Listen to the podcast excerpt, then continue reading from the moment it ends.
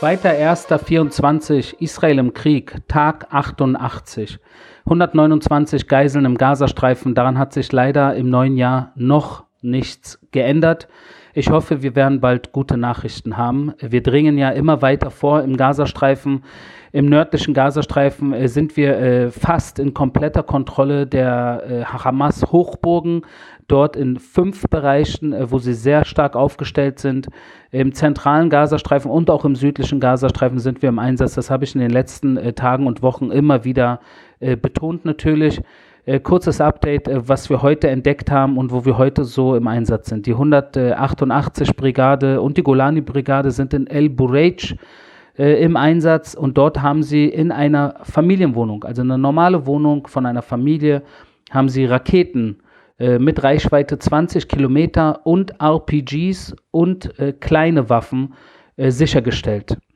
Und das ist nicht das erste Mal, dass äh, nicht nur in El Burej, sondern in allen möglichen äh, Hamas-Hochburgen äh, natürlich, wo sie ihre Bataillone äh, positioniert und stationiert haben, äh, wo die Hamas eigentlich äh, den Ort komplett in seinen Händen hat, ist nicht das erste Mal, dass wir dort in normalen Wohnungen von so-called normalen Familien Waffen sicherstellen. Und jetzt ist natürlich klar mittlerweile, dass wenn Waffen bei normalen Familien sichergestellt werden in ihren Wohnungen.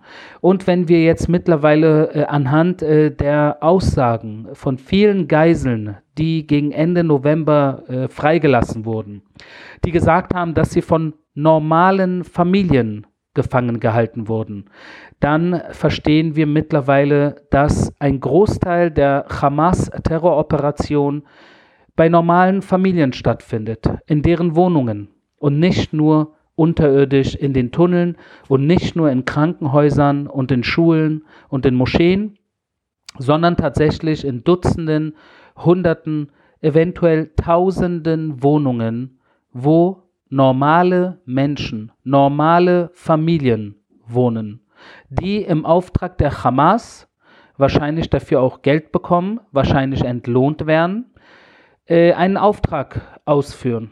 Und der eine Auftrag ist, Geiseln gefangen zu halten.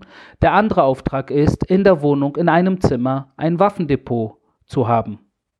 Das, kann, das Waffendepot kann auch im Kinderzimmer sein, im Kinderbett, unter dem Kinderbett. Das alles haben wir schon dutzende Mal in den letzten Wochen und Monaten leider mit eigenen Augen gesehen. Die 401-Brigade, auch mit der Schaldak-Einheit und Yalom, das sind Eliteeinheiten, haben auch in Gaza City eine Nachrichtenzentrale übernommen. Nachrichtenzentrale natürlich äh, der Hamas-Terrororganisation. Diese Zentrale äh, beinhaltete 37 Gebäude und diese 37 Gebäude, die liegen im Herz eines zivilen Wohnblocks, ganz in der Nähe von Krankenhäusern und Schulen. Und diese äh, Nachrichtendienstzentrale haben diese Eliteeinheiten übernommen. Die 460 Brigade ist in Shati, in Jabalia und in Daraj Tufach im Einsatz. Dort Dutzende Terroristen eliminiert bei der Übernahme einer Wohnung, äh, die dem Kommandeur der Gaza-Brigade gehörte.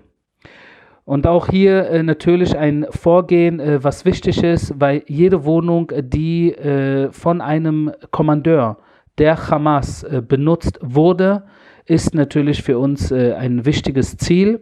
Äh, diese Wohnung müssen wir natürlich übernehmen. In vielen dieser Wohnungen haben wir auch Waffen sichergestellt. Und äh, man kann diesen Terroristen im Endeffekt, äh, muss man ihnen diese Wohnung auch nehmen in diesem Kampf, in diesem Vorgehen gegen die Terroristen. Im Endeffekt bleibt ihnen derzeit auch wirklich nichts anderes und wir sehen es mit eigenen Augen. Sie kommen eigentlich kaum noch äh, aus deren Tunneln äh, heraus. Das heißt, sie kommen heraus, um zu schießen, aber in erster Linie äh, be bewegen sie sich innerhalb der Tunnel äh, von rechts nach links, von, von äh, vorne nach hinten.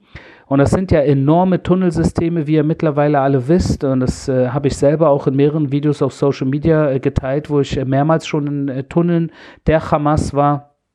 Nicht nur jetzt äh, während dieses Krieges, sondern auch 2014 äh, schon im Gazastreifen bei der letzten großen, wir haben es damals Operation genannt, 2014, 51 Tage Krieg, wo wir natürlich jetzt mittlerweile, wenn wir mit dem Blick nach hinten halbe Sachen gemacht haben, äh, wo wir jetzt äh, diese Sache zu Ende bringen müssen. Äh, wir sehen, wie tief die Hamas-Terrororganisation den gesamten Gazastreifen infiltriert hat. Wirklich jedes Krankenhaus, jede Schule, jede Moschee, so viele Wohnungen von Menschen, unterirdisch ist komplett alles aufgebaut äh, in Sachen Terrortunnelindustrie. Das haben sie in den letzten Jahren äh, sehr fleißig äh, getan, statt ihre eigenen Menschen zu unterstützen. Und das ist wirklich bedauerlich. Aber das ist eine Diktatur, das ist eine radikal-islamistische Diktatur. Da müssen wir uns irgendwie äh, keine Gedanken machen, warum sie ihre eigenen Menschen nicht äh, unterstützt, weil das in der Natur einer Diktatur ist, dass man die Menschen nun mal nicht unterstützt. Eine Demokratie ist äh, in erster Linie äh, damit beschäftigt, das eigene Volk, die eigenen Leute, die eigenen Bürger zu unterstützen, äh, den ganzen Tag äh, natürlich gibt es da Diskussionen, äh, das ganze Volk kann mitreden, kann mitentscheiden, kann mitwählen. Das alles ist Teil einer Demokratie. Doch im Gazastreifen oder im Libanon oder in Syrien oder in Jemen oder im Iran oder im Irak, auch wenn es nach außen teilweise bestimmte Dinge, äh, bestimmte Dinge getan werden, die auf eine Art äh, Halbdemokratie hinweisen könnten, sind all diese Länder im Endeffekt Failed States. Es sind Failed States, die eigentlich nur äh, funktionieren, weil äh, irgendwelche Terroristen oder irgendwelche Mullahs oder irgendwelche Milizen oder irgendwelche Clans äh, dort äh, die Zügel in den Händen halten und äh, eigentlich das machen, was sie wollen mit dem Gebiet, was sie in ihren Händen halten. Und in diesem Gebiet leben nun mal sehr viele Menschen, ob im Libanon oder im Iran oder in Syrien oder in Jemen oder im Gazastreifen. Und all diese Menschen äh, sind dann gezwungen, äh, so wie ungefähr damals unter Hitler. Entweder macht man mit, äh, weil man mitmachen will oder mitmachen muss, oder äh, man äh, hat eigentlich keine andere Wahl, als dort entweder den Mund zu halten und zu hoffen, dass der Spuk irgendwann vorbei ist, oder sich zu verstecken. Ja, und äh, mehr kann man eigentlich in so einer Situation im Gazastreifen nicht wirklich machen. Das Traurige ist, dass gerade im Fall des Gazastreifens äh, im Gegensatz zu im Iran, im Iran hat man natürlich äh, hat man sehr viele Informationen, dass äh, sehr viele Menschen im Iran das Mullah-Regime nicht unterstützen, äh, dass sie äh, die Revolutionsgarden nicht unterstützen, dass sie dieses System der islamischen Revolution nicht unterstützen, dass sie Freiheit wollen und das wissen wir natürlich spätestens auch seit äh, der Grünen Revolution 2009, aber auch in den letzten Jahren äh, Frauen, insbesondere Frauen und auch Minderheiten, äh, die im Iran, aber überall auf der Welt auch sich gezeigt haben, protestiert haben gegen die Unterdrückung im Iran. Äh, und das gibt es im Falle des Irans äh, natürlich. Im Falle des Gazastreifens gibt es das leider nicht. Weder im Gazastreifen noch irgendwo auf der Welt nimmt man zur Kenntnis Palästinenser, die gegen das eigene Unrechts, äh, gegen die eigene Unrechtsführung, gegen die eigenen Unterdrücker äh, protestieren. Nirgendwo auf der Welt gibt es Palästinenser, die auf die Straße gehen und gegen die Hamas äh, demonstrieren und, und sagen, wie kann es sein, dass all die Jahre unsere eigene Führung uns verarscht hat dass sie statt Geld in unsere Menschen, in unsere Familien zu stecken, haben sie Terrortunnel gebaut. Haben sie all das Geld in Raketenindustrie und Drohnenindustrie und Raketenabschussrampen in zivilen Infrastrukturen investiert, um somit, wenn Israel reagiert, uns alle damit in Gefahr zu bringen. Niemand protestiert. Keine Palästinenser auf der Welt protestieren gegen die eigene Führung, die all das über die Palästinenser her herbeigebracht hat durch den äh, wirklich äh, brutalen Angriff am 7. Oktober und nach wie vor der Geiselnahme von 129 Menschen, von unschuldigen Menschen, die sie in ihren Händen im Gazastreifen gefangen halten.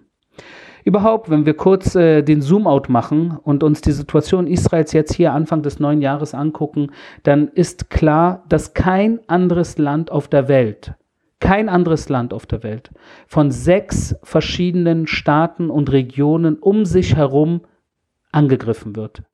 Israel wird derzeit seit Wochen und Monaten aus Gaza angegriffen, aus dem Libanon angegriffen, aus Syrien angegriffen, aus Jemen angegriffen, aus dem Irak über Syrien angegriffen und aus der Westbank, aus Judäa Samaria Auch dort wird man angegriffen von palästinensischen Terroristen der Hamas und des islamischen Dschihads. Und hinter all diesen sechs Gebieten steckt in erster Linie das Mullah-Regime im Iran, also ein siebter, ein siebter Ort, eine siebte Region, die derzeit Krieg gegen dieses kleine Israel führt. Nirgendwo auf der Welt gibt es ein Land, das aus sechs, sieben verschiedenen Himmelsrichtungen, wenn ihr so wollt, beschossen wird angegriffen wird, terrorisiert wird. Das gibt es nicht. Und ich kann euch jetzt hiermit äh, ganz klar, äh, ähm, ich sage einfach mal so, äh, wer das, diese Situation nicht ganz klar beim Namen nennt, wer das nicht ganz klar thematisiert, das, was ich jetzt gerade gesagt habe, sondern immer wieder auf nur Israels Vorgehensweise im Gazastreifen hinweist und es auch kritisiert, das heißt den Fokus ausschließlich auf zivile Opfer im Gazastreifen legt. Und das andere, was ich jetzt gerade beim Namen genannt habe, sag es, äh, sei es äh, sechs, sieben äh, Staaten und Regionen, von wo aus Israel beschossen wird, sei es, dass nach wie vor Geiseln im Gazastreifen gehalten werden, sei es, dass jeden Tag Raketen auch in Israel äh, einkrachen.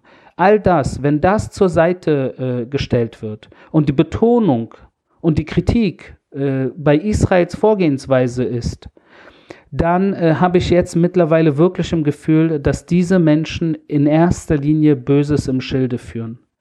Sie können nur Böses im Schilde führen, weil natürlich, wenn man diesen Kontext aus, aus äh, wenn man diesen Kontext nicht äh, erklärt, wenn man diesen Zoom-out nicht macht, in dem sich, in dieser Situation, in der sich Israel befindet, wo man in einem Verteidigungskrieg gegen mehrere Feinde gleichzeitig sich befindet, wo ein Feind 129 Menschen nach wie vor gefangen hält, wo nach wie vor in Israel 250.000 Menschen ungefähr nicht in ihren eigenen Wohnungen wohnen können, weil sie vom Staat evakuiert wurden oder sich selbst evakuiert haben, weil sie Angst haben, an die Südgrenze oder an die Nordgrenze oder in anderen Bereichen des Landes zu leben.